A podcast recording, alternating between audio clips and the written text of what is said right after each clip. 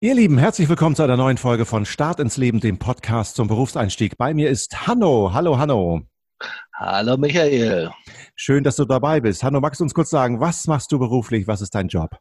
Ja, das möchte ich manchmal auch wissen, was mein Job ist. Nein, aber also ich bin äh, tatsächlich Projektmanager im IT-Bereich bei einem großen deutschen Luftfahrtunternehmen. Das klingt erstmal spannend. Äh, ich weiß von dir, dass dein Berufsweg nicht geradlinig war. Ich glaube, da lagen ganz viele Stationen auf deinem Weg. Erzähl doch so ein bisschen, wie bist du da hingekommen äh, in die Tätigkeit, die du heute ausübst? Ja, also das äh, gab schon einige Brüche äh, in der Tat. Ähm, angefangen, äh, ich bin ja in dem Alter, wo ich auch äh, die äh, ehemalige DDR noch äh, in vollen Zügen genießen durfte. Ich habe also meinen ersten äh, Beruf äh, in der DDR gelernt, studiert, war Berufssoldat äh, dort. Und äh, nach der Wende habe ich mich umorientiert, ähm, bin dann in den Verkauf gekommen, habe Anfang klassischerweise für uns damals äh, Versicherung verkauft, bin dann in den Möbelhandel reingerutscht, ähm, aus äh, ja, finanziellen Gründen grundsätzlich. Ne? Und ähm, war dann aber irgendwann so unzufrieden mit mir selber, dass ich nochmal ein Fernstudium angefangen habe, das dann tatsächlich schon ähm, Richtung Informatik ging, äh, Schwerpunkt äh, Kommunikation, Kommunikationstechnologie. Ähm, und äh, das hat dann ganz gut geklappt. Und äh, da konnte ich mich so orientieren, was mir heute noch äh, viel Spaß macht und ähm, wo ich mich sehr wohlfühle in meiner, meiner Arbeit, in meinem Job. Kannst du noch für uns ein bisschen erklären, was sind Informationssysteme beziehungsweise was sind IT-Systeme? Das ist ja ein sehr großes Feld, da kann man fast alles drunter verstehen heutzutage. Was äh, für Systeme, ähm, mit, welchen, mit welcher Art von System hast du zu tun? Ja, es ist tatsächlich ähm, Informationstechnologiesysteme. Ne? Also das heißt, alle technologischen Systeme, ähm, die Informationen transportieren und äh, sozusagen einem Nutzer, einem Konsumenten von Informationen zur Verfügung steht. Und das äh, sind ja vor allen Dingen digitale Informationen oder die Informationen werden ja heute sehr oft digital transportiert und ähm, alle äh, Systeme, angefangen von Serversystemen, von äh, Softwaresystemen, äh, von Endsystemen, die sozusagen die äh, Information zum jeweiligen äh, User transportieren, zum jeweiligen Nutzer transportieren. Ja, damit haben wir zu tun. Äh, glücklicherweise hatte ich eigentlich fast schon mit jedem Element aus dieser ähm, Kette tatsächlich auch selber zu tun und habe dort gearbeitet. Kannst du ein bisschen konkreter sagen, wie genau sieht dein Arbeitsalltag aus? Du hast wahrscheinlich auf der einen Seite mit Kunden zu tun und auf der anderen Seite mit technischen Experten, die dir mit Rat und Tat zur Seite stehen. Wie sieht der Tag genau aus? Ja, also ganz konkret ähm, haben wir, betreuen wir tatsächlich jetzt äh, Abrechnungs, äh, das Abrechnungssystem ähm, des Luftfahrtunternehmens. Das heißt, die täglichen Einnahmen werden dort ähm, konsolidiert, also zusammengefasst. Ähm, über Schnittstellen laufen in die Systeme hinein und äh, werden dort in, man sagt dazu, Prozessen von Nutzern, also von äh, anderen Angestellten geändert, konsolidiert, zusammengefasst, äh, korrigiert und dann zu einer Buchung, damit das Luftfahrtunternehmen weiß, wie viel Geld es hat, ja, ähm, zu einer Buchung in ein anderes System gestellt. Und ähm, diese Prozesse, die unterliegen ständig der Änderung. Ja, und insofern müssen auch die äh, Software-Systeme entsprechend angepasst werden. Und der Tag äh, geht so, dass ich halt ähm, mir anschauen darf, ähm, naja, wo ist denn ein Antrag gestellt worden, ein sogenannter Change Request, um so einen Prozess zu ändern und ein System zu ändern. Und ähm, wenn alle Voraussetzungen gegeben wird, dann werde, äh, nehme ich mir diesen Change Request, diesen Auftrag für die Änderung ähm, vor und gucke mir an, wer ist denn da der Kunde äh, was möchte der Kunde, wer kann mich unterstützen aus unserem Unternehmen. Also es gibt ja Fachleute, die ähm, tatsächlich die Prozesse dann äh, sehr gut kennen und auch wissen, wie diese in den Systemen abgebildet werden. Und ähm, dann gibt es die Leute, die auch mit diesen Systemen wieder arbeiten sollen. So und alle drei oder alle äh, die Gruppen, die muss ich halt zusammenführen, fange an äh, mit den Meetings zu machen, sage, was gemacht werden soll und so weiter und so fort. Also ja, der Arbeitsalltag besteht vor allem in Meetings machen, kommunizieren und das, was dann kommuniziert wurde, dafür sorgen, dass es aufgeschrieben wird, beziehungsweise selber aufschreiben. Mhm. Ich versuche es nochmal ein bisschen für mich zu äh, verstehen. Du hast gerade verschiedene ähm, Dinge beschrieben. Zum einen hast du von Systemen gesprochen. Da geht es um IT-Systeme, das ist sozusagen die große mhm. Überschrift, darunter dann aber einmal die technische Infrastruktur und zum anderen dann die Software, die auf dieser technischen mhm. Infrastruktur genau. läuft. Ne? So habe ich das richtig verstanden. Ja, ja dann ist es offensichtlich so, dass diese Systeme, die ihr gebaut habt, den verschiedenen Mitarbeiterinnen und Mitarbeitern des Unternehmens helfen, ihren Arbeitsalltag abzubilden. Also ich sage jetzt mal ganz allgemein, wenn ein Kunde deines Kunden eine Bestellung bekommt, dann wird diese Bestellung in so einem System erfasst. Wenn eine, wenn ein Kunde etwas bei seinem Lieferanten bestellt, dann wird das auch in diesem System erfasst mhm. und verbucht. Ja, das ist, mhm, ja. Ist, ist das so richtig beschrieben? Okay, das heißt also, wenn sich für den Kunden die Arbeitswirklichkeit ändert, weil irgendwelche, du hast das Prozesse genannt, irgendwelche Abläufe sich ändern, ja. dann muss das in dieser Software auch reflektiert werden. Genau, absolut. Das mhm. ist der, genau der Punkt, weil die Software soll ja den Benutzer in, äh, bei der Arbeit unterstützen. Ne? Nicht der Nutzer ähm, äh, muss sich da immer wieder neu anpassen, sondern die Software soll ja den Nutzer unterstützen und das soll schneller werden und äh, vor allen Dingen sollen die Prozesse, also die Abläufe effizienter werden. Man lernt ja jeden Tag äh, neu dazu und das machen auch die äh, Nutzer und geben dann vor, also ja, äh, das oder äh, jenes äh, kann geändert werden, damit wir besser werden. Oder der Kunde sagt, pass auf, ähm, hier wollen wir diese oder eine Änderung, beispielsweise auch, weil sich ein Gesetz geändert hat. Mhm, verstehe. Das heißt, wenn ich es richtig verstehe, du bist fest angestellt bei diesem Luftfahrtunternehmen und bist mhm. quasi so eine Art interner Dienstleister. Deine Kunden sind die Mitarbeiterinnen und Mitarbeiter. Ist das richtig?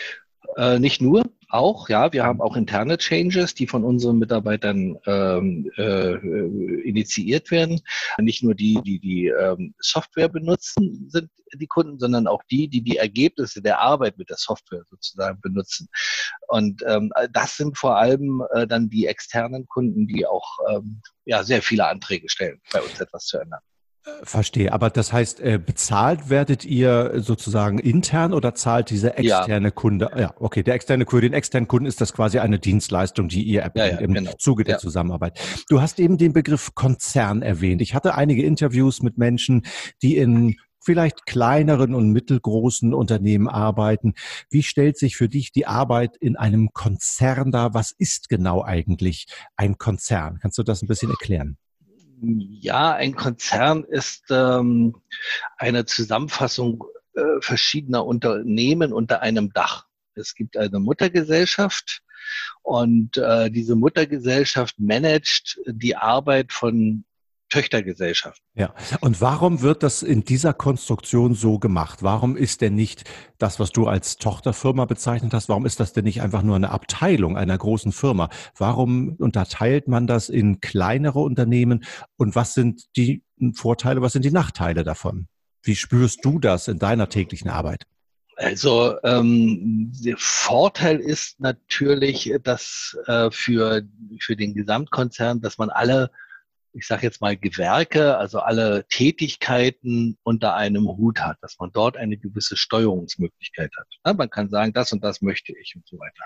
Der Nachteil, ein immer wieder auftretender Nachteil ist natürlich, dass je größer so ein Unternehmen ist, und wir haben weit über 100.000 Mitarbeiter weltweit, ähm, je größer so ein Unternehmen ist, umso behäbiger sind Änderungen auch äh, durchzusetzen und, und Sachen. Und es gibt viele wie sagt man so schön, Könige, die ähm, in ihrem kleinen Bereich äh, Macht haben.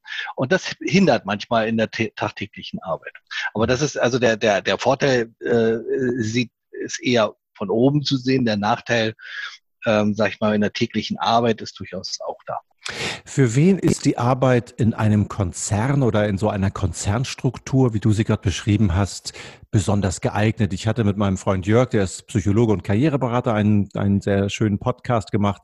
Der hat erzählt, es gibt Leute, die haben unterschiedliche Werte, die sie halt ähm, an den Beruf und an die Berufswahl anlegen. Wie ist das jetzt in so einem Konzern? Wie, wie stellt sich das für dich dar? Also besonders geeignet ist es eigentlich für Menschen, die durchaus ein gewisses Sicherheitsbedürfnis in ihrer täglichen Arbeit haben. Ähm, wenn es ein gut geführter Konzern ist, dann sind sehr tiefe Strukturen in der Regel eingezogen, an denen man sich lang hangeln kann, um seiner täglichen Arbeit nachzugehen.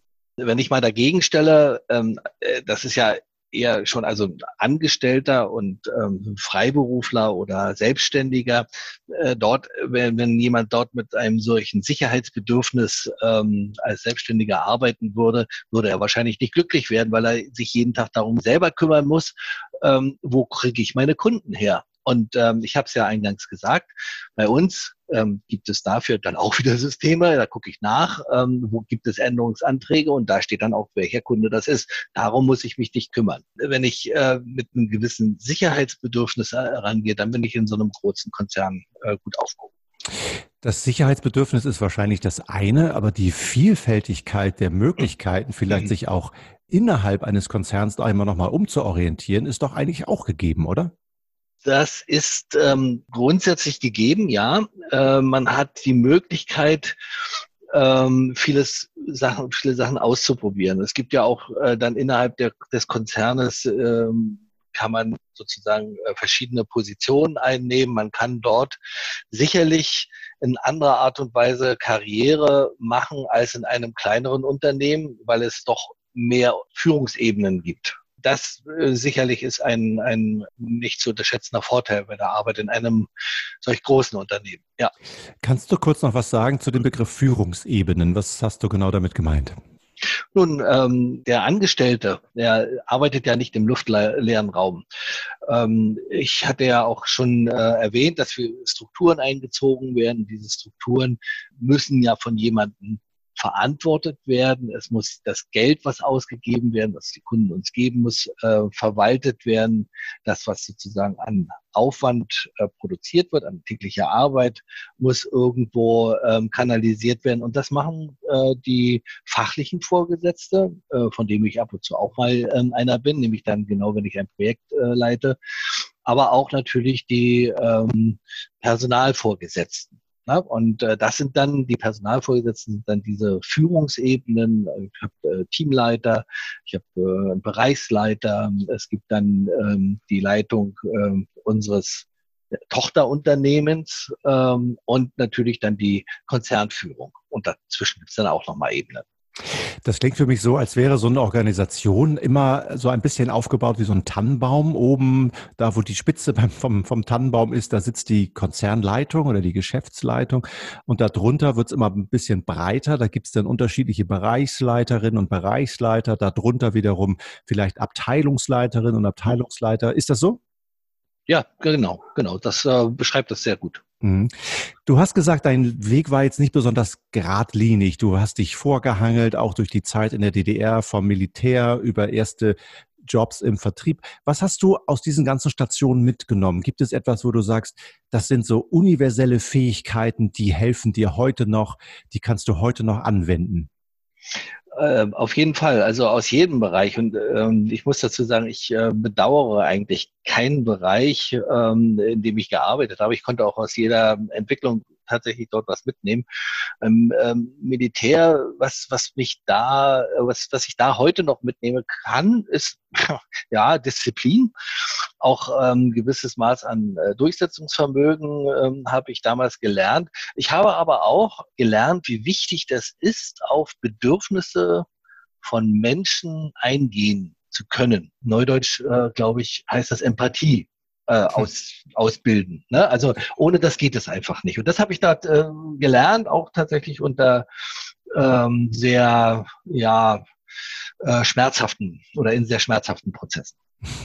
ja, das Zweite ist natürlich dann ähm, im Verkauf. Ne? Äh, ich war beim niemals irgendwann ein Verkäufer. Ich habe äh, gerade auch bei Versicherungen nicht besonders gut verkauft, deswegen bin ich dann im Möbelhandel gekommen. Und da habe ich dann äh, tatsächlich aber auch gelernt, wie wichtig das ist, die Anforderungen des Kunden aufzunehmen. Ähm, da bist du ja direkt mit dem Kunden im, im Gespräch. Ich habe Küchen verkauft unter anderem. Ne? Also das heißt, das waren dann schon kleine Projekte. Äh, da musste man aber die richtigen Fragen stellen, damit man dann letztendlich weiß, was der Kunde eigentlich haben möchte. Hanno, ich danke dir ganz herzlich für diese Einblicke. Das war total spannend. Vielen Dank, dass du mitgemacht hast. Gerne. Ihr Lieben, das war Start ins Leben, ein Podcast zum Berufseinstieg. Bleibt gesund, stay tuned, bis zum nächsten Mal.